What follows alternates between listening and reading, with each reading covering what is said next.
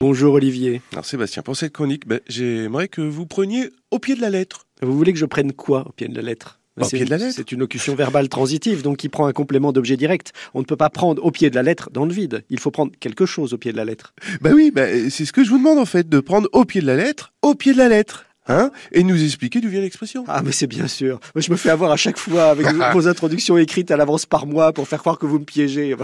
J'espère au moins que nos auditeurs ne prennent pas tout ça au pied de la lettre. Oh, bien joué, ça nous permet d'arriver au sens de l'expression. Alors oui, petite digression, quand on parle d'un pied de quelque chose de concret, comme un pied de lampe par exemple, ou un pied de table, ou un pied de chaise, c'est une métaphore de forme et de fonction, mais c'est surtout en langue française ce qu'on appelle une catacrèse, à savoir une métaphore tellement courante qu'elle n'est plus vue comme une métaphore. Et vous le voyez bien quand vous cherchez un synonyme à pied de lampe, de table ou de chaise, vous n'en trouvez pas. Et c'est ça une catacrèse. Et vous nous en reparlerez d'ailleurs euh, sans doute hein, une autre fois de la catacrèse.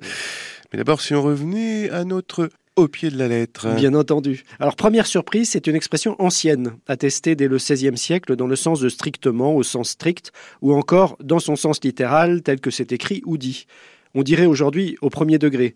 Petit clin d'œil en passant à l'association Pierre Larousse à Toussy, du nom du fameux lexicographe qui est né dans cette cité de Lyon, dans laquelle on ne prend pas au pied de la lettre les définitions du premier dictionnaire de Pierre Larousse, paru en 1856. Merci pour ce rappel, parce que bah oui, c'est une figure iconaise majeure, bien évidemment. Alors ceci dit, euh, vous nous avez euh, toujours pas dit l'origine de l'expression au pied de la lettre. Non, c'est vrai, euh, je vais y remédier illico. Alors, notez que à la lettre et au pied de la lettre sont à considérer comme des variantes d'une même locution.